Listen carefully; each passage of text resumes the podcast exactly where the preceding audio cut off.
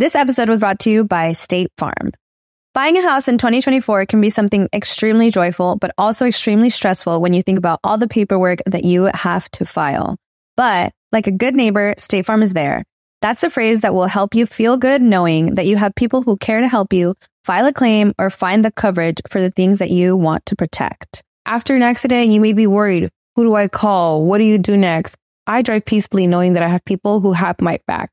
In reality, finding good insurance doesn't have to be something that is complicated to you. State Farm has options to fit your unique needs, which means you can talk to your agent to choose the coverage you need, have coverage options to protect the things you value most, file a claim right on the State Farm mobile app, or reach a real person when you need to talk to someone. Like a good neighbor, State Farm is there. With everyone fighting for attention, how can your business stand out and connect with customers? Easy. Get Constant Contact. Constant Contact's award winning marketing platform has helped millions of small businesses stand out, stay top of mind, and see big results fast. Constant Contact makes it easy to promote your business with powerful tools like email and SMS marketing, social media posting, and even events management. With Constant Contact, you'll reach new audiences, grow your customer list, and communicate more effectively to sell more, raise more, and fast track growth. Don't know much about marketing? No sweat. Constant Contact's writing assistant tools and automation features help you say the right thing at the right time every time. Plus, you can send with confidence, knowing your emails are actually reaching your customers thanks to Constant Contact's best in class 97% deliverability rate. I'm a small business owner and I believe that this is a great tool for other small business owners. In small businesses, you need to create a team. And if you're starting by yourself, Constant Contact can be the team that you need. Tackle any challenge with Constant Contact's expert live customer support. Plus, everything's backed by the 30 day money back guarantee. So get going and start growing your business today with a free trial at constantcontact.com. Just go to constantcontact.com right now. Constant Contact, helping the small stand tall. ConstantContact.com. Estás escuchando El Dolop, parte de Sonoro y All Things Comedy Network. Este es un podcast bilingüe de historia americana en el que cada semana yo, Eduardo Espinosa, le contaré un suceso histórico estadounidense a mi amigo José Antonio Badía, que no tiene idea de qué va a tratar el tema. Nueve de cada diez este, dentistas recomiendan este episodio. Oh, oh. El agua con radio funcionó bien hasta que se le cayó la mandíbula. ¿En qué ojo me pongo el parche? Malditos salvajes incultos. Pagaba 25 centavos a los niños de la localidad por cada perro o gato que le llevaran. No, espérate, ¿qué? El parque se hizo consciente, el parque probó la sangre, güey. Ahorita de que se va tan... Lo bueno es que nada más te trabas cuando lees, ¿verdad? Sí, sí, sí.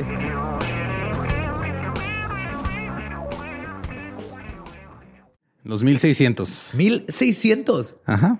Cuando la gente de Europa se mudó por primera vez a América del Norte, sus prácticas médicas eran bastante rudimentarias. Tenían creencias como que bañarse este, hacía que se te pegaran bacterias, sobre todo si lo hacías en agua caliente. Eh, tenían todo tipo de ideas sobre medicina y odontología, la mayoría de las cuales se basaban en mitos, supersticiones o simplemente teorías que no eran ciertas. Digo, aquí todavía la gente no se duerme con el pelo mojado, que se va a enfermar, o no sale con, sin suéter. Sí, en Corea del Sur no duermen con el abanico prendido. Ah, sí, cierto. Un- uno de los mitos que se mantuvo durante siglos fue que los problemas dentales eran causados por pequeños gusanos que se metían en la boca cuando estabas comiendo y los enterraban en tu diente y causaban problemas. Mira, tiene sentido si no sabes de lo demás. Ajá. Pero eran gusanitos pequeños que se te metían en las encías. Qué miedo. Era bastante común que los primeros colonos perdieran los dientes al principio de su edad adulta, entre los 20 y los 30 años. Oh. Así que cuando llegaban a los 40 ya andaban en pura encía. Pero sirve para otras cosas. Cuando la gente comenzó a colonizar América, el país no estaba precisamente edificado, no había tiendas, no había centros comerciales. Eh, el clima, los cultivos y la tierra eran completamente diferentes a lo que tenían en Europa. Por ejemplo, las familias que alguna vez vivieron en Londres antes de venir a América del Norte. Conocieron el sol. Ajá. Y era, pero era como intentar ir a vivir al, al bosque o a la jungla, güey. No había nada. O sea, en Londres ya había tiendas, ya había comerciantes, ya había edificios, ya Ah, había leyes. Oxford y- Sí. ajá. Tenían una dieta de diferentes alimentos en los que podían escoger. Acá no, güey. Acá era pues, cultiva y a ver qué Ajá. pasa. Cuando una familia se mudaba a Estados Unidos, se encontraban con una tierra salvaje e indómita. Si necesitaban una casa, tenían que construirla ellos mismos. Marta, tenemos que construir la casa y por Dios, aquí no hay anguilas, Marta. No sabían nada sobre las plantas estadounidenses porque dependían este, en, en su mayoría del maíz. Era lo único que conocían. Chingos de maíz. Y como no estaban recibiendo suficiente nutrición, su salud y sus dientes sufrieron horriblemente. Estaban tan ocupados tratando de sobrevivir y valerse por sí mismos que la mayor parte del tiempo ignoraban por completo su salud dental. De hecho, hay escritos de personas que vinieron de Europa más tarde y estaban horrorizados por el estado de los dientes de los colonos. Los primeros colonos no tenían muchos lujos, como un cepillo de dientes, que eran considerados un lujo en su tiempo. Y para colmo, a los tipos que se sabía que se cepillaban los dientes con regularidad, se les insultaba. Claro, sí. Mira ese pinche fresa privilegiado, manteniendo su higiene bucal, estúpido que se cree. Eh, las cosas eran diferentes para los ricos, pero el problema era que en ese momento no existían los dentistas. Así que si querías una pulida de dientes, ibas con el barbero. Yeah. Barbero, dentista, sepulturero, doctor. Eh, la gente pobre simplemente se limpiaba los dientes con un polvo dental que espolvoreaba sobre un trapito. Así se los limpiaban. Naturalmente, los dientes de las personas comenzaron a pudrirse. Llegaron los dolores de muelas, que eran insoportables. Había remedios caseros, como frotarte un poquito de menta en los dientes. Menta. Ajá. Había tipos que vendían pociones, ninguna de las cuales funcionaba. Había sus elixires de la época que por lo regular causaban más daño a la salud que de lo que ayudaban. No encontraban la heroína. No. Eh, pero pues principalmente estos elixires eran líquidos de dudosa procedencia que cualquier imbécil metía en una botella y vendía. También utilizaban ácidos. Algunos dentistas en Francia creían que los ácidos eran los que estaban causando las caries, porque probablemente poner ácido en los dientes no estaba ayudando. No estaba ayudando. No. El boticario o la farmacia era la opción un poquito mejor para encontrar remedios que eran a base de hierbas, sobre todo para el dolor. Pero la gente en ese momento tenía ciertas supersticiones con respecto a los dentistas, a los médicos. Digo, no se acuerdan de los primeros episodios cuando hablamos del vampirismo. Sí, sí, sí. Entonces preferían lidiar con sus dolores de muelas de otra manera, quitándoselas. Con el barbero. No. What? Ahorita llegaremos ahí. Eh, porque casi todo el mundo tenía dolor en los dientes, pero todos se esperaban hasta que ya de plano no lo soportaban. En su defensa, todos hacemos exactamente lo mismo. Yo sí le tengo, o sea, yo sí tengo un pedo con, con ir al dentista desde que, o sea, tuve brackets con, cuando estaba en la secundaria. Ajá, sí, yo también. Y fue una tortura, güey. Entonces, este, cuando me tuvieron que hacer un, un relleno, bueno, una, una corona, fue porque ya de plano, o sea, Tania me empezó a, así como que a tocar con la cuchara a ver dónde me dolía y donde tocó así que casi me desmayo, güey, del dolor. Ah, Sí, yo por primera vez estoy siendo este, un adulto responsable y tengo ya un año que sé que tengo que ir al dentista por una carie que tengo. Pero no he ido porque siempre lo voy retrasando. Ajá. Pero el día en que me empiece a doler, ahí voy a estar. Pues sí, mira, ahora, como no había dentistas, le pedían al herrero que extrajera los dientes. Porque tenía acceso a herramientas de Sí, sí. metal. Es como ahorita que termine la rejita de muy bonita, ¿eh? Ahí el- Muy bonita la reja, herrería. sí, Ujú, sí. wow, wow. Esta, esta me saca la muela, porfa. De hecho, cualquier metalúrgico era buena opción. Había algunos que preferían ir con el barbero local o había algunas este, personas que se ayudaban entre ellos. Oye, el barbero tiene más mínimo trabaja con la cara, con la parte donde están los dientes, güey. El herrero. Pues el herrero tiene Bueno, pinzas. Es que sí es cierto. En esos tiempos no había, no es como que podías ir por las herramientas. El que la tenía ajá. la usaba. Ajá. O sea, el herrero literal hacía sus herramientas para poder hacer su trabajo, güey. sí. Eh, también iban este, con boticarios, sacerdotes o maestros que tuvieran algún conocimiento médico. Eh, James Mills publicó un anuncio el 6 de enero de 1735 en el New York Weekly Journal. Decía, cito, dientes y muñones viejos extraídos de forma segura.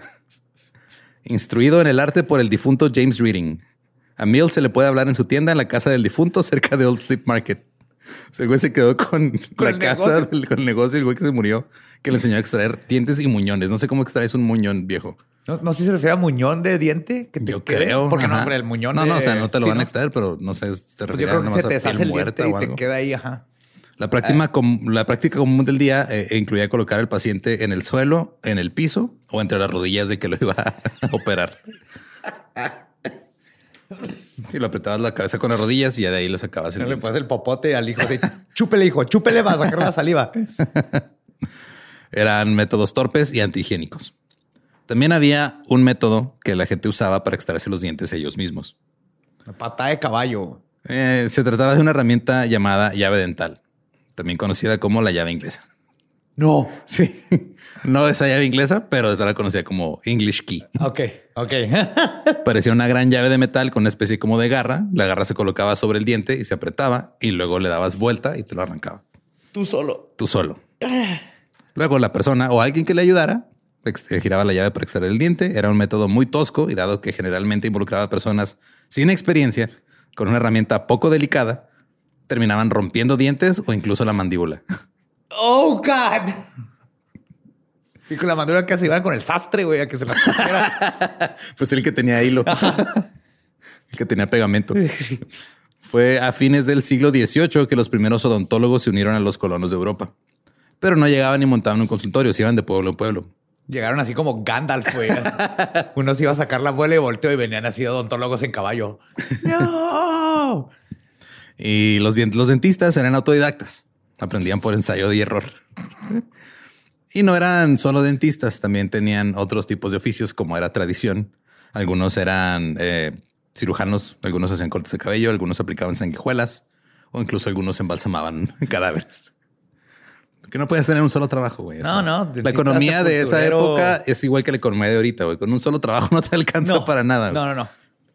Eh, James Daniel era un peluquero de oficio de Boston que luego agregó odontología a su currículum, alegando que era un, ne- un negocio absolutamente necesario en la ciudad. Claro. Colocó un anuncio en 1766 ofreciendo operar en los dientes y este ya como que la gente empezó a ir con él porque pues, literal nomás era, eh, yo también opero dientes. ¿Lo has hecho? Yo Lo también opero hacer. dientes. Ajá, o sea, Lo lo, voy a voy a hacer. hacer. ¿Tú lo vas a hacer? ¿O lo hago yo? Ahora, por los avances de la odontología en Europa, la gente sabía ya en la década de los 1700 que debía lavarse los dientes des- después de comer alimentos azucarados y evitar el tabaco ya que manchaba y dañaba los dientes.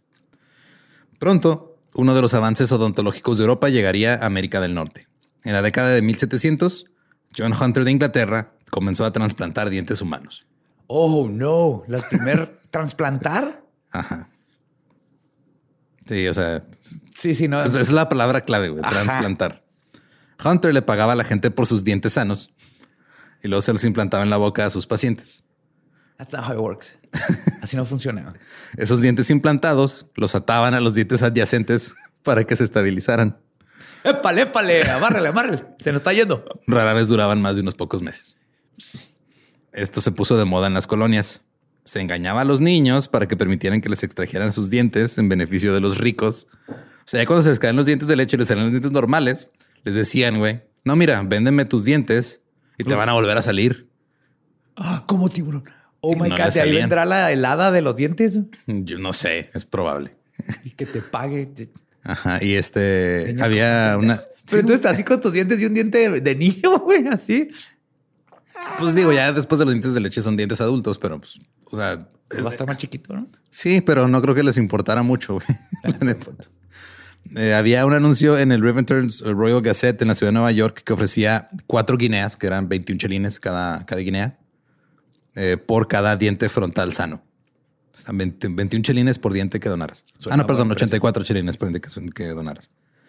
Eh, otro anuncio decía que ellos ofrecían, cito, la mayor cantidad de dinero por dientes vivos. Durante la revolución, los carroñeros robaban tumbas en busca de dientes para usar como dentaduras postizas. Entonces traías una dentadura embrujada literalmente en Sí. tu boca. Es como ahorita que de repente hacen este, usan ah, tejidos de cadáveres así frescos para hacer Ajá. cosas en la piel. Vas a traer ahí una quemadura embrujada, güey. O sea, Eso sí me gusta. ya lo estuve pensando más. Ahora, después de un tiempo se dieron cuenta de que eh, meter el diente nada más así en el alveolo de donde sacaron el otro, pues no estaba funcionando bien. Por lo, por lo que comenzaron a usar diferentes materiales. El uso de dientes donados, entre comillas, se prolongó durante mucho tiempo. Ahora, después de la batalla de Waterloo, hubo güeyes también que eh, habían un soldado muerto y van y le arrancaban los dientes, que luego les llevaban a los dentistas para que sean dentaduras postizas. Y durante varias décadas había dentistas anunciando que sus dentaduras postizas estaban hechas con dientes de Waterloo. Oh, wow. Eso está nice. ¿De Francia? Sí. También leí que no encontraron cada, no encuentras cadáveres de la batalla de Waterloo porque los granjeros se los llevaron para usar los huesos para fertilizante. Ah, ok. No sabía eso. Los principales avances en odontología que conocemos hoy en día vinieron de un tipo francés de apellido Fauchard, que se conoce como el padre de la odontología moderna. A mediados de la década de los 1700 en las colonias americanas, muchos dentistas comenzaron a implantar prótesis dentales y puentes. Ya no nada más metían el diente en el hoyito. Ya hacían un dentito con su... Por primera vez en el siglo XVIII se inició la extracción correcta de dientes. ¿Qué es? No con el barbero, ni tu compa que te pusiste pedo, güey. Eh, ya me paro, güey, una vez. Pero los dientes postizos que estaban instalando no solo provenían de humanos. Había unos que estaban hechos de hueso, eh, especialmente de hue- huesos de ovejas. Había algunos que eran de marfil, ya sea de morsa, elefante o hipopótamo. Wow, eso soy nice. Ajá. Y te ahí pulían, y te esculpían el diente y luego te lo ponían. Cool. Sí que un diente hipopótamo. Dos. Así. Ya- Orco. Ya con eso ya no tienes que masticar nada, No. Josiah Flagg era un bostoniano y fue el primer dentista estadounidense nativo que se preparó exclusivamente para esa profesión. Oh, wow. Primera especialización Ajá. médica. En 1790 construyó la primera silla hecha específicamente para pacientes dentales. Era una silla Windsor a la que le puso un reposacabezas ajustable y un brazo este, extendido para poner ahí sus instrumentos. Yo no se preocupe, si todavía quieren que los ponga entre mis piernas para sacarse el diente, por mí está bien, ¿eh? Sí, Pero hay gente que yo sé que hay gente que prefiere el método antiguo. No, no hay problema, se los hacemos, pero Pero prueben esta silla, vibra. ahora el que fue eventualmente dentista de George Washington, John Greenwood, inventó el primer motor de este de pie dental en 1790. Yo fui con un dentista no hace mucho. Ajá. O sea, y tenía su fresadora. Era Ajá. de Tim Burton. ¿no? Era así de pie. Y luego eran un chingo de poleas que lo llevaban hasta que Sí, es el taladro. el taladro, holy, estaba bien fregona la máquina, pero me dio chorro de miedo cuando vi que era de Tim Burton. ¿no? Pues es, del- es de los 1800 esa máquina, güey. Esa Greenwood lo que hizo fue que adaptó la rueda del pedal de la máquina de coser de su madre para que hiciera girar el taladro. Ah, El hijo del dentista de Greenwood también siguió usando ese taladro y ya como que de ahí este, pero siempre tenía los sacos rotos, güey, porque la abuela ya no le podía Ya no enmendar. El único saco que tenía ya no, Ya. ya no estaba enmendado. Ahora, George Washington, el primer presidente de los Estados Unidos, era un güey muy, muy, muy rico. O sea, si siguiera vivo ahorita, bueno, o su, eh, su valor ahorita equivaldría a 700 millones de dólares. Ay, güey. Tenía un chingo de esclavos. Yes. Tenía una plantación en Virginia que se llamaba Mount Vernon, que eran cinco granjas separadas en 3.200 hectáreas de tierras de cultivo, administrada por más de 300 esclavos. Su esposa, Martha Washington, también había heredado propiedades de su padre. Y Washington ganó mucho más que todos los presidentes que siguieron después de él, porque le pagaban un porcentaje del, de- del presupuesto de la nación, básicamente. Aparte. Sí, o sea, esa era su paga. No me acuerdo exactamente cuánto era, pero o sea, era así como que... Aunque Ah, no tiene salario, es un porcentaje. tanto porcentaje del presupuesto del país es, es del presidente. Ahora, estaba bien posicionado económicamente, por lo cual tuvo la mejor atención dental que el dinero podía comprar. Se dice que George Washington usaba dientes falsos de madera, Ajá. pero esto no es cierto. De hecho, Washington siempre tuvo una larga historia de enfermedades y cosas raras que todas están documentadas por las cartas que les escribía A a, sus los doctores. doctores. En 1751 escribió que tenía viruela. Al año siguiente dijo que había tenido un ataque de pleuritis. Como joven teniente coronel en el 1755, se quejaba de dolores de cabeza y disentería. En 1761, cuando tenía 29 años, contrajo la breakbone fever, ¿Qué es breakbone fever? eh, la fiebre quebra, quiebra huesos, es dengue. Ah, oh, sí, dicen que duele bien culero. Eh, y también este, en los años siguientes tuvo gripe, dolencias reumáticas y malaria. Pobre vato, güey. Como que no tenía TikTok, si no le hubiera dado de todo más.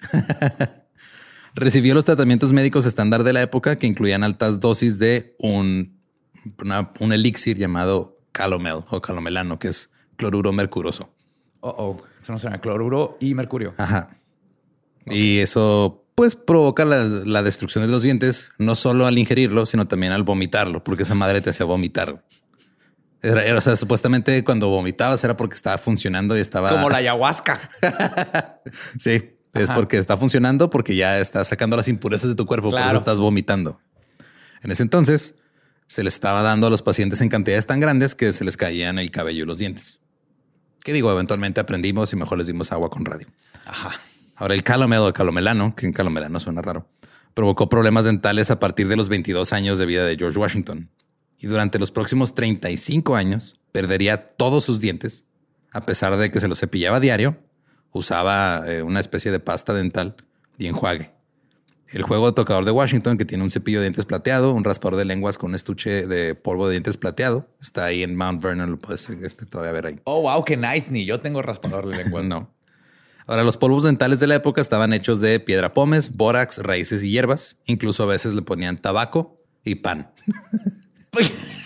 Si quemaban pan y lo molían y hacían como una pastita ahí. Para el hombre que no tiene tiempo de desayunar, lávate los dientes mientras desayunas. Sí, pues ya tienes pan y hierbas, güey, nomás.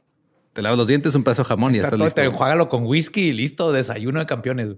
Sí. De hecho, el enjuague, el enjuague se le agregaba sal, vino o vinagre a agua para enjuagar la boca.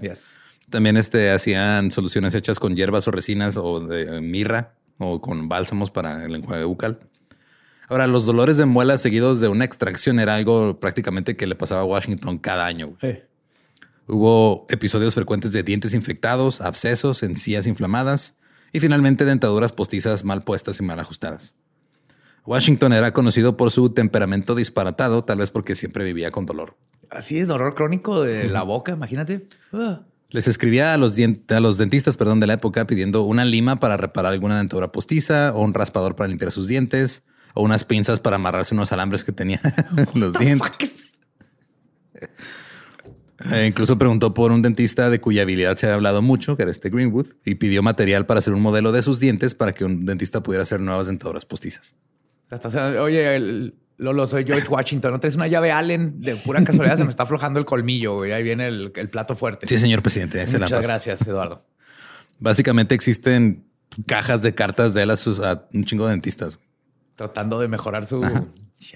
Cuando George Washington asumió su primer mandato en 1789, solo le quedaba un diente suyo y llevaba su primera dentadura postiza completa hecha por John Greenwood. Uh. Anteriormente había tenido otras dentaduras postizas parciales que se mantenían en su lugar, enganchándose de los dientes que sí le quedaban todavía. Entonces, ya nomás le quedaba uno. Ya nomás le quedaba uno, ya no pueden enganchar toda la dentadura nomás de un diente. Las dentaduras postizas de Greenwood tenían una base de marfil de hipopótamo estaba tallada para adaptarse a las encías. La dentadura superior tenía dientes de marfil y la placa inferior tenía ocho dientes humanos, sujetos por pivotes de oro que se atornillaban en la base. El oro está como de extra, ¿verdad? Sí. Yo creo que es el primer este, grill de la historia, güey. George Washington fue el primer güey que se puso. George Washington, yo. la dentadura estaba asegurada en su boca por unos resortes. What? Sí, Le da presión, presionaba uno para arriba y uno para abajo. Será mm. Jaws de James Bond. Prácticamente. En los retratos, eh, a menudo parece que tiene las mejillas hinchadas, pero tal vez es porque tiene un chingo de cosas en la boca todo el tiempo. Sí, trae un carburador ahí, güey. sí, oigan, necesito hacerle un cambio de aceite a mi, a mi abuela. Sí, güey, se me aflojó el eje de este lado, güey. Por eso estoy hablando así raro, pero dejen que me arreglen el eje y ya todo va a estar bien. En el primer retrato de Washington eh, de, que le hizo Charles, eh, Charles, no, Charles Wilson Peel en 1757, se observa que su boca está como muy pequeña.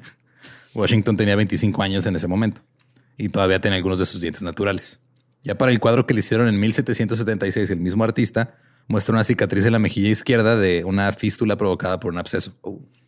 La siguiente dentadura postiza de Washington se hizo en 1791 y se hizo una tercera en 1795 que le costó 60 dólares y se dice que las molestias dentales le hicieron renunciar a dar su segundo discurso inaugural en 1793. Se prefirió no hablar. Güey. Sí. Eh, se sabía que hablar le causaba dolor. O sea, ya al final casi de su vida ya era de... Pues que imagínate como raspando tu encía todo el día contra algo que contra un de hueso, contra otro hueso, sí, güey, está horrible. Fierros y resortes. Se cree que el retrato de Rembrandt Peale en 1795 es realista y se le ve la boca muy hinchada. En su vida posterior, ya casi al final de su vida, solo podía comer alimentos blandos que no requería masticar. Como whisky. James Gardet le hizo una dentadura eh, que le quedó grande y muy tosca en 1796. ¿Cómo me veo? ¿Quedó bien? Marta, ¿me, veo bien? Ay, sí. Perfecto, muchas gracias. Eh, aparentemente Washington no estaba satisfecho con las dentaduras postizas y dicen que tal vez pidió otro juego de Greenwood en el 97. Según los informes, Gilbert Stewart tuvo que colocar algodón dentro de la boca de Washington para poder este, mantener su boca en una posición más o menos natural para una pintura en 1797. Washington a menudo devolvía las dentaduras postizas para que le hicieran ajustes o reparaciones, porque se quejaba de que estaban arrancándole los labios. Hijos, esto. Su dentadura final se hizo en 1798, un año antes de su muerte. Tenía una placa de oro adornada con un respaldo individual para cada diente que estaba sujeto con remaches. Y cada diente tenía donde poner su vasito. güey. Cup holders. Esta de- la dentadura inferior, junto con otros de, de este, de este set de dentaduras, junto con otras dentaduras, están en el Museo Nacional de Odontología del doctor Samuel Harris en Baltimore. Puedes ir a ver los dientes de Washington. De esos dientes salieron los speeches y todo. Simón, yo, yo vi este, Borre y yo vimos los- un- una muela de Hugo Sánchez y una de Miguel Mejía Barón. Qué guay. Cuando fuimos O sea, a no porque la vieron, sino porque tienen una muela de Hugo Sánchez. güey. Sí, era Miguel Mejía no me acuerdo, pero era Hugo Sánchez y otro güey que fue director técnico de la SEC, porque son dentistas los dos, güey. O sea, sí, pero y estaban en el... Este, es como si soy yo que me pinto las uñas, les dejo en un museo mi uña, güey. Ajá, Se me pues, hace como Fue cuando fuimos al, al Pachuca que nos fuimos yo al pedo del Salón de la Fama del Fútbol. Ahí estaba, güey. Vamos subiendo así. ¿Qué es eso? Ah, cabrón, son dientes. Ok. Las cosas mejoraron en el siglo XIX con el taladro y los avances en Europa. Los dentistas aprendieron a perforar bien la cavidad y poner un relleno.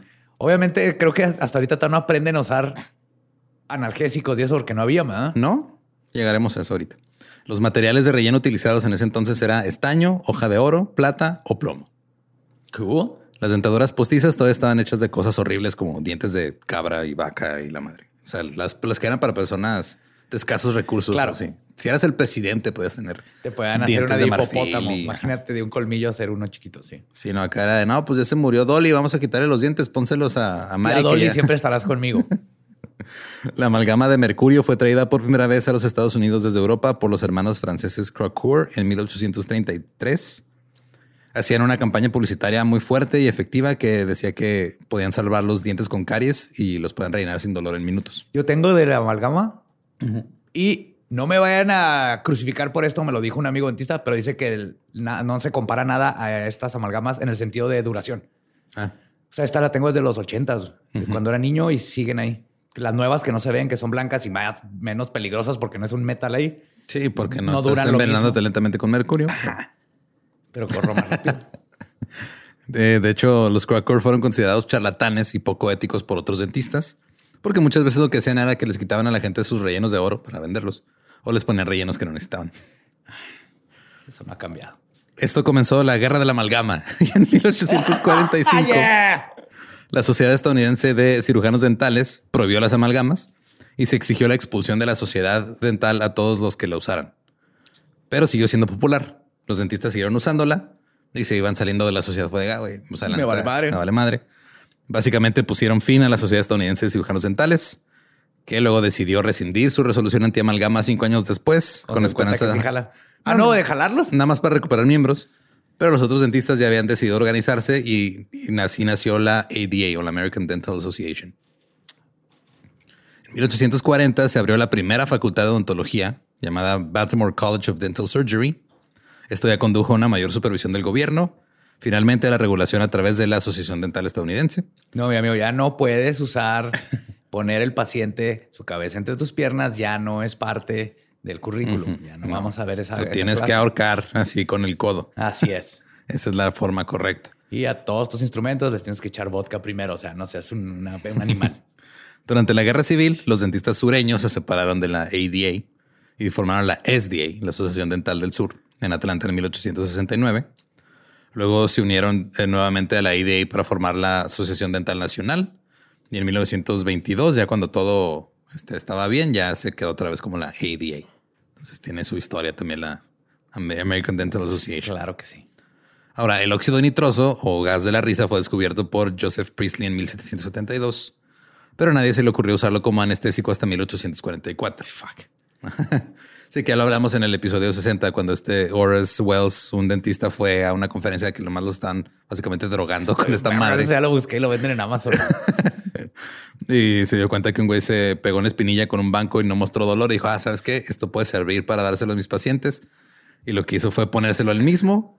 Y le dijo a un compa dentista que le sacara una muela que le estaba molestando. Y ya ahí empezó la anestesia. Hubo toda una pelea por ese pedo. Pueden escuchar el episodio 60 y se ah, platica más. En 1873, Colgate produjo en masa la primera pasta de dientes en un frasco. Y en 1885, H.N. Wadsworth produjo en masa el primer cepillo de dientes de los Estados Unidos. Wow, 1800. 12 años después de que la pasta se volvió un producto masivo, fue hasta que el cepillo de dientes.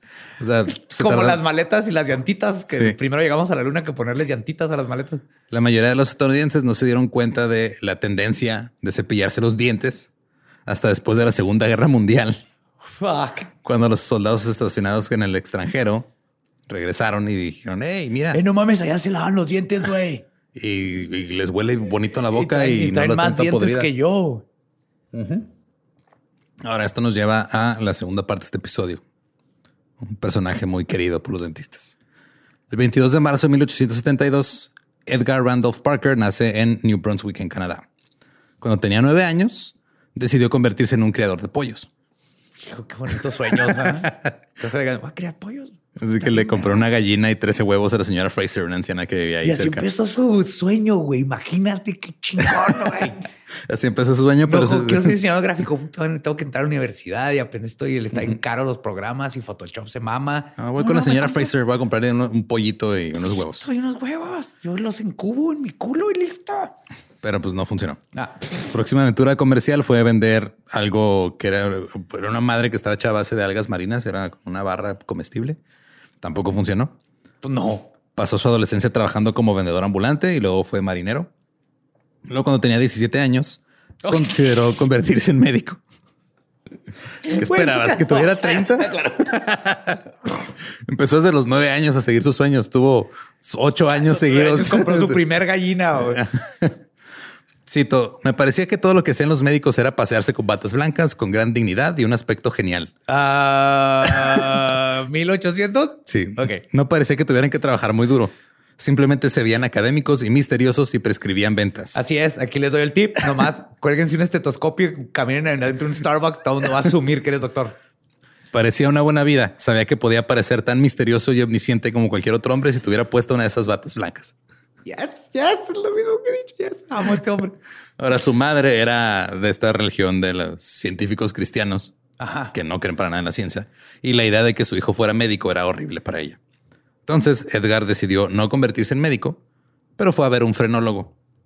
Que para los que no saben, los frenólogos básicamente te veían el cráneo y decían, este, si la armas o eres un criminal o estás todo pendejo, Ajá. nomás de verte el cráneo y tocarlo. O sea, te analizaban las protuberancias y con eso ya te describían como persona. Eh, de hecho, esta práctica se respetaba tanto como la psiquiatría en su, en su tiempo. Sí, totalmente. respetada. Así diagnosticaban. Y según Edgar, el frenólogo le dijo, cito, su historial muestra que es sobresaliente en el campo médico y que se preocupa por la salud de las personas. También califica bien en otras líneas, científica, comercial y profesional. Sin embargo, en el análisis final todo apunta a una cosa. Sería un buen dentista. Y además es Sagitario. Y todos sabemos que los Sagitarios son buenos para sacar hueso. Entonces, este hombre está perfecto. Sí, nomás fui, o sea, este güey fue con un güey que le tocó la cabeza y le dijo, "Ah, güey, te vas a ser dentista. Está cabrón. Ah, Güey. Y eso fue suficiente para Edgar. Eh, claramente estaba destinado a trabajar con dientes. En 1889, Edgar comenzó a asistir a la Facultad de Odontología en Nueva York. Muchos de los otros estudiantes estaban ahí pues, aprendiendo y estudiando, pero Edgar Parker era un emprendedor. Entonces se puso a trabajar mientras estudiaba, Muy bien. como dentista de puerta en puerta. ¿What? ¿En- ¿Antes de ser dentista? Sí. Eh, bueno, es carpintero de marfil. ¿Qué tan difícil puede ser? Cito, yo estaba allá afuera obteniendo lo suficiente para comer a través de la odontología de puerta en puerta. Llevé mis herramientas conmigo. Me pondría de pie frente a una puerta y daría una pedorata siguiendo el patrón de como la que daba como de vendedor ambulante. Si vendiera algo de odontología, comenzaría con los dientes del cocinero. Si no mataba al cocinero y tenía suerte, eventualmente terminaría trabajando en los dientes de la señora de la casa. Mire, profesor, yo soy proactivo. Mientras todos estos están poniendo ese pedo, yo estoy estudiando Y in situ. Ajá. Estoy aprendiendo empíricamente cómo grita la señora y lo difícil que es sacarle la pinche muela. Eso no lo enseñan en la escuela. Pero no fue tan fácil como lo esperaba. Aparentemente No, algunas la- personas cuestionaban a un chavito de 19 años que se paraban en su puerta y les quería sacar los dientes. Les, cuando les decía este, que apenas estaba estudiando, les decían, ah, pues mejor regresa cuando ya hayas terminado de estudiar. Digo, yo no sé cómo reaccionaría ahorita si me toca un dentista con su diploma y me dice que si quiero que me haga trabajo ahí en la casa, ah, espérate, no está tan mala la idea. Dentistas, apunten eso. De hecho, cuando la universidad se enteró de que Edgar estaba tratando de ganar algo de dinero antes de estar listo, lo expulsaron. Entonces Edgar regresó a New Brunswick y trabajó como dentista de puerta en puerta de todos modos. Ganó suficiente dinero para ir a la Facultad de Odontología de Filadelfia y al Hospital de Cirugía Oral y se graduó por fin con su clase de otros tres estudiantes en Este vato 1892. se graduó de la vida. Primero que todos esos pinches bookworms que no es. "Eh, eh, eh, yo estudié y me sé los datos. Yo estuve ahí y le saqué las muelas al señor Wilford. En contra de su voluntad le dije que iba a dar galletas, pero jaló. Pero ahora ya tenía un título, regresó a New Brunswick y abrió un consultorio de dentista. Y en ese momento tomó lo que se conocía como la ruta ética. Esto significaba que no iba a perseguir clientes ni iba a andar de puerta en puerta buscándolos. En ese momento en la facultad de odontología se les enseñó que no era ético solicitar trabajo directamente. O sea, tenía que ir la gente a ti, no tú a la gente. También se les enseñó que era aceptable encontrar trabajo uniéndose a clubes y que nunca debían declinar una invitación para ser vistos en un lugar público. O sea, básicamente es, no puedes tú pedir clientes, pero puedes ir a socializar y ahí mencionarles que eres dentista a ver si, A ver si sale alguien. Desafortunadamente, esto no era un momento en el que la gente tuviera el hábito de cuidarse los dientes, así que los chequeos eran muy raros y ya había uno que otro dentista establecido, entonces era difícil conseguir clientes nuevos. Y un problema que tenía Edgar era que todavía era conocido por ser un poquito conflictivo cuando era más joven, por lo que pensó que unirse a su iglesia local podría ayudarle a limpiar su reputación y conseguir pacientes. No funcionó al principio. Así que dijo, bueno, voy a ir a dos misas al día en el Voy a domingo. cambiar las hostias por chicles. Y sí, o sea, empezó a ir a ambos servicios dominicales para parecer que estaba eh, muy en comunión con Dios. Empezó a sentarse en el primer banco de la iglesia y a llevar una Biblia más grande que las que todos llevaban. Le doy puntos por eso, que sí debe contar, güey. Sí debe contar. Vamos a aprender conforme avancemos en la historia que a este güey le gustaba eh, la atención y dar show. Comenzó como voluntario en la iglesia, incluso empezó a enseñar en la escuela dominical, porque él decía que estaba decidido a ser un médico ético a toda costa. Yes. Pero seis semanas después de abrir su consultorio no había tenido un solo paciente. Un día, Edgar se ofreció a hacerle dentaduras postizas nuevas a un pintor de letreros local y a cambio le pidió un letrero para su consultorio. Edgar le hizo las dentaduras, al pintor le encantaron, así que le hizo un letrero enorme con pintura dorada. Oh, wow. Pero Edgar estaba un poquito avergonzado porque se le hacía demasiado llamativo y le dijo, por favor, instálalo de noche para que nadie vea cuando lo, lo estés poniendo. Cuando llegó a trabajar el día siguiente, él esperaba un chingo de fila. Así de, güey, ya todos vieron mi anuncio, pero no había nadie. Luego pasó un día más y el cartel había desaparecido. Se lo robaron. Ajá. Esa noche descubrió que alguien lo había colgado enfrente de la letrina de la estación de tren. Sospecha que fue un dentista que estaba en contra de lo llamativo del anuncio. Son salvajes los dentistas, güey. Yo conozco varios. Son, son personas salvajes, muy talentosas, pero son salvajes cuando se trata de dentistear. Sacan, sí, güey. Sí, te enseñan los dientes. Ajá. Esa noche recuperó su letrero, lo volvió a poner en el frente de su consultorio y por fin entró un cliente. Era un turista que necesitaba que le sacaran un diente. Parker le dijo, te va a costar un dólar. El turista le dijo, tengo 75 centavos. Arre. Parker dijo, se arma. En los más de tres meses que llevaba con su negocio apenas había generado 75 centavos. Fuck. Necesitaba dinero, tenía hambre. Eh, de hecho, decía, cito, tenía un estómago vacío que parloteaba más fuerte que los argumentos de las asociaciones dentales de los Estados Unidos. Parker luego escribió una especie de sermón sobre los males de descuidar la boca y fue a un pueblo cercano para nomás decirlo, decirle Predicar. a aire libre y a ver cómo respondía la gente. Cuando terminó de dar su conferencia, se ofreció a extraer dientes por 50 centavos cada uno y dijo que le daría 5 dólares a cualquiera que sintiera dolor. Para evitar el dolor tenía una herramienta que él llamaba hydrococaine.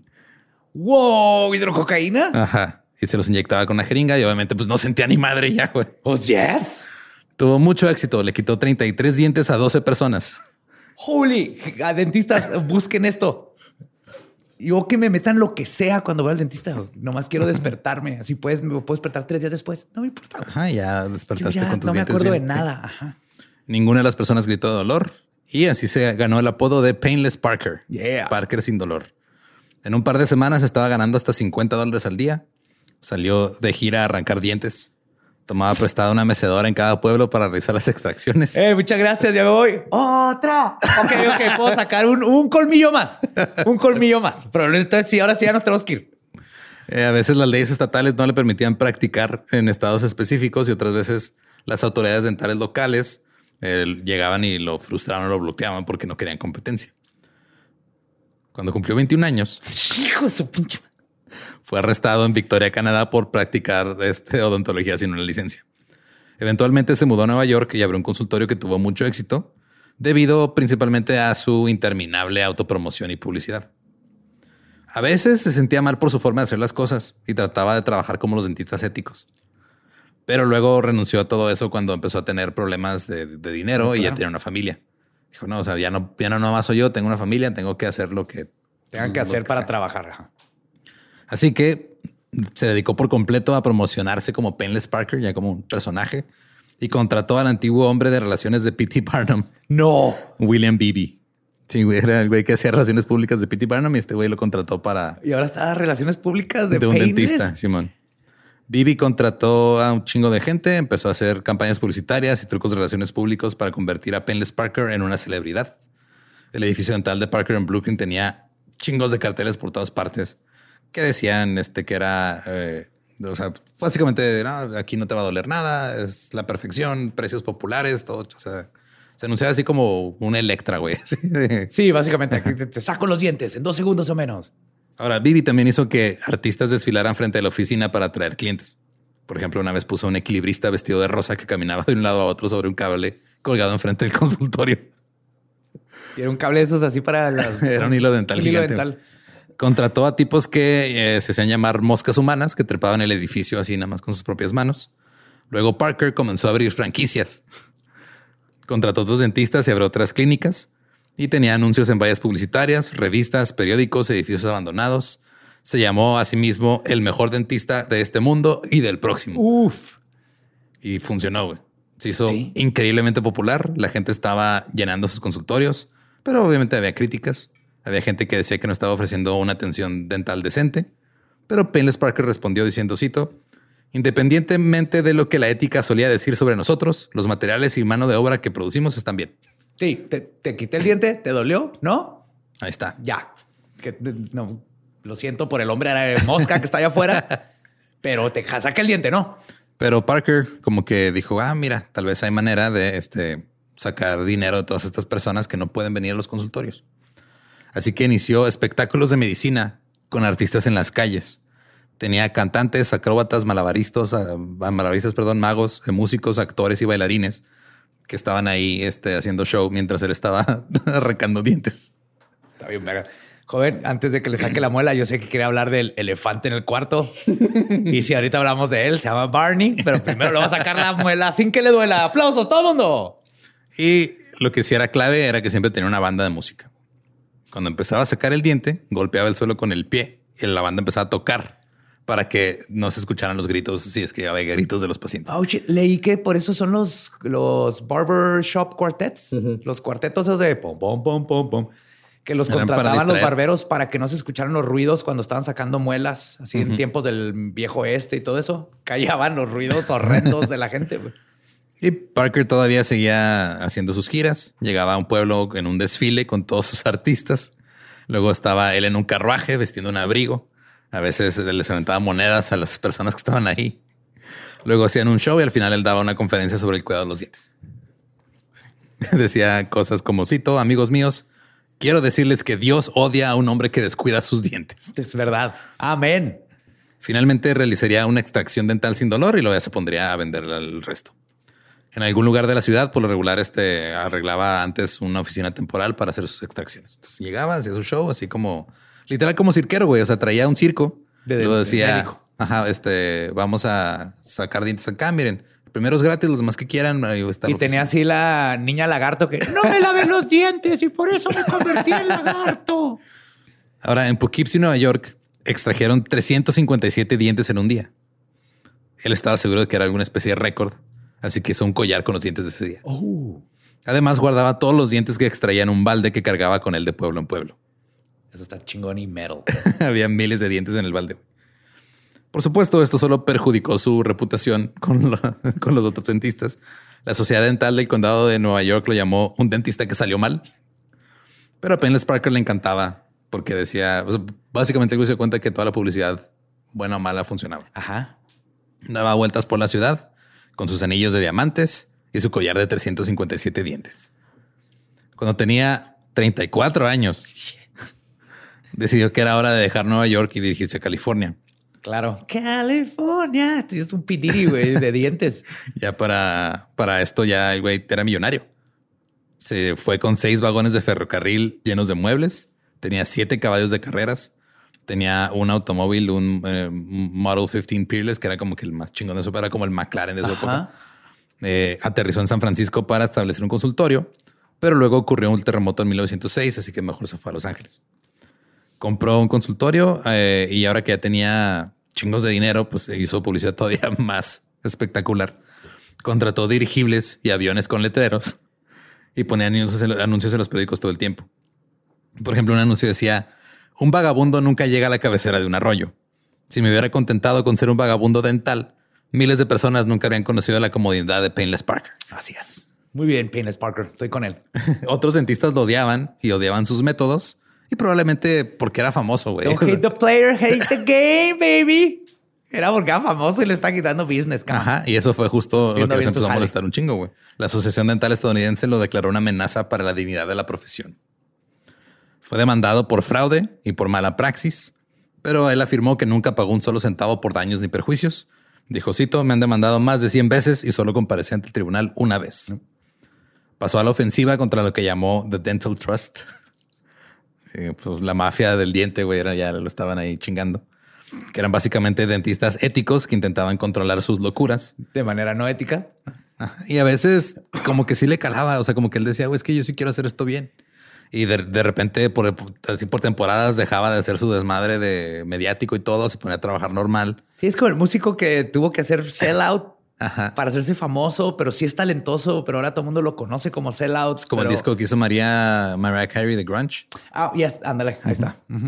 Eh, de hecho, así, o sea, como que por épocas decía, ¿sabes qué? Mejor vamos a dejar este pedo, pero luego se acordaba que le gustaba un chingo ser showman y le gustaba estar frente a una multitud de gente sacando dientes. Y dijo, güey, ok, va, vamos a darle. Eh, y así hacía, o sea, compraba, de repente vendía todo, todo lo que tenía que ver con los shows y de repente compraba así que otro camión con una plataforma para estar ahí dando sus demostraciones. Salía de nuevo por las calles. Eh, luego en 1913, eh, ya de plano dio el paso así completo y compró un circo. ¿Un circo entero? Sí, compró un circo. Y lo que hacía con este circo es de que los animales y los acróbatas estaban enfrente de cada consultorio. Ah, que, había hecho a todos dentistas. Vean a Wally, el burro saca dientes. En algún momento tuvo 28 consultorios dentales y 78 dentistas trabajando para él en California, Washington, Oregon y Canadá. Este güey era el McDonald's de los dientes.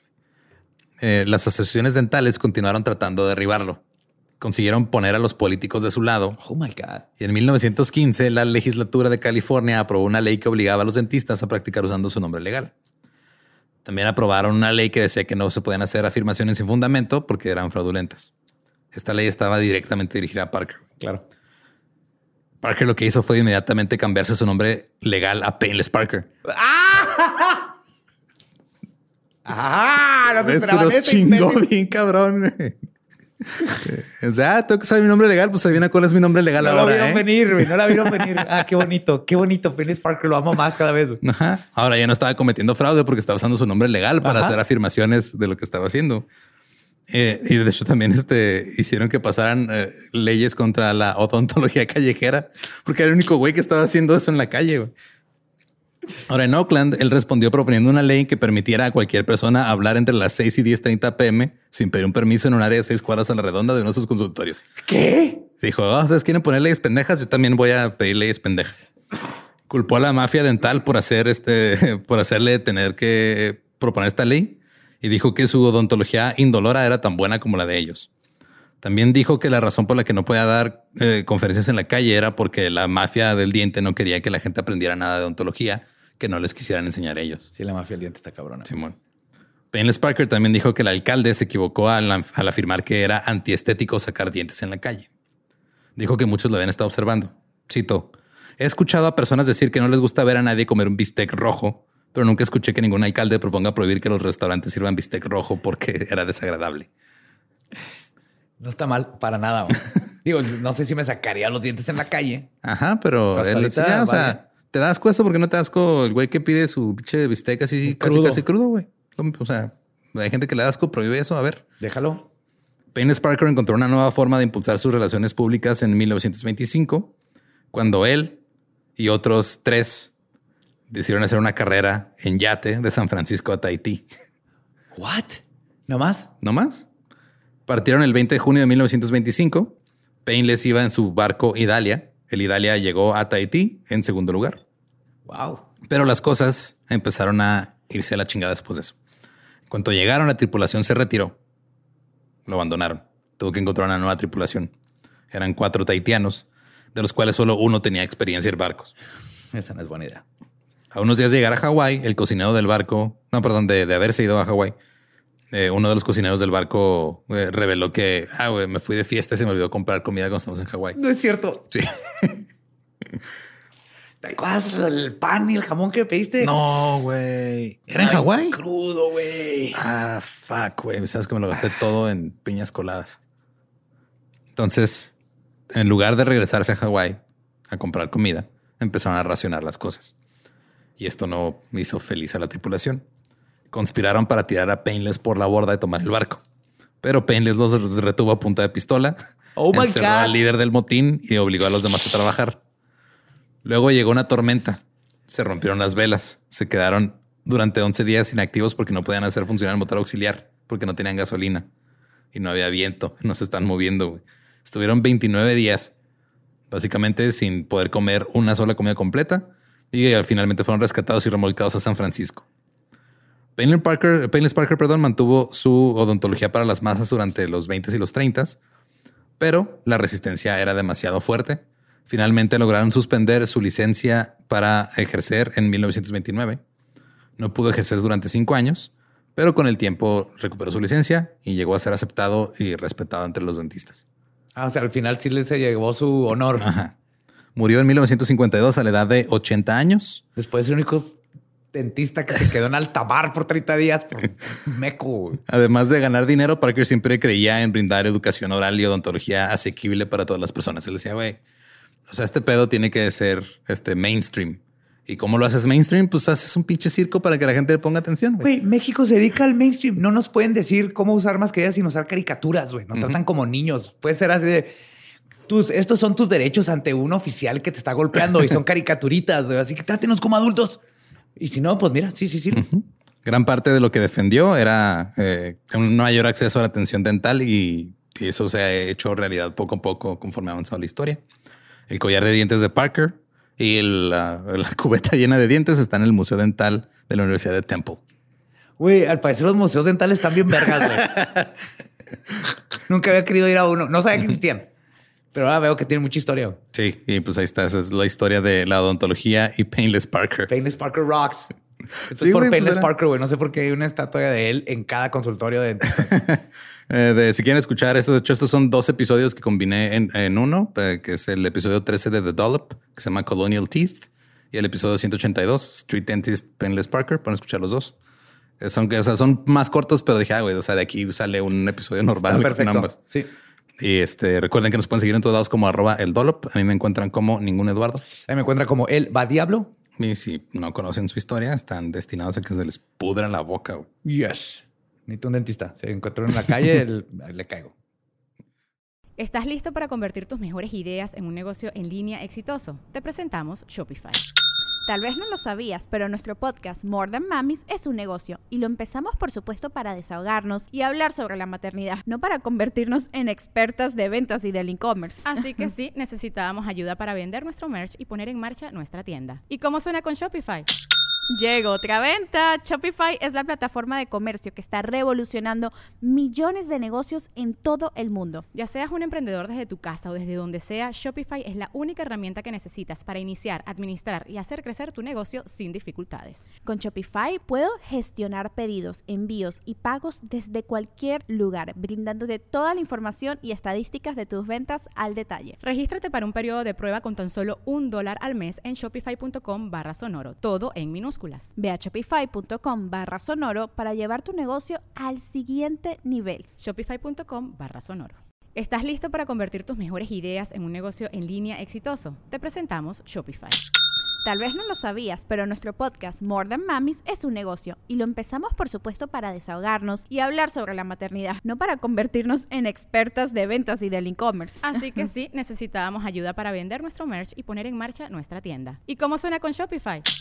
Llegó otra venta. Shopify es la plataforma de comercio que está revolucionando millones de negocios en todo el mundo. Ya seas un emprendedor desde tu casa o desde donde sea, Shopify es la única herramienta que necesitas para iniciar, administrar y hacer crecer tu negocio sin dificultades. Con Shopify puedo gestionar pedidos, envíos y pagos desde cualquier lugar, brindándote toda la información y estadísticas de tus ventas al detalle. Regístrate para un periodo de prueba con tan solo un dólar al mes en shopify.com barra sonoro, todo en Ve a shopify.com barra sonoro para llevar tu negocio al siguiente nivel. Shopify.com barra sonoro.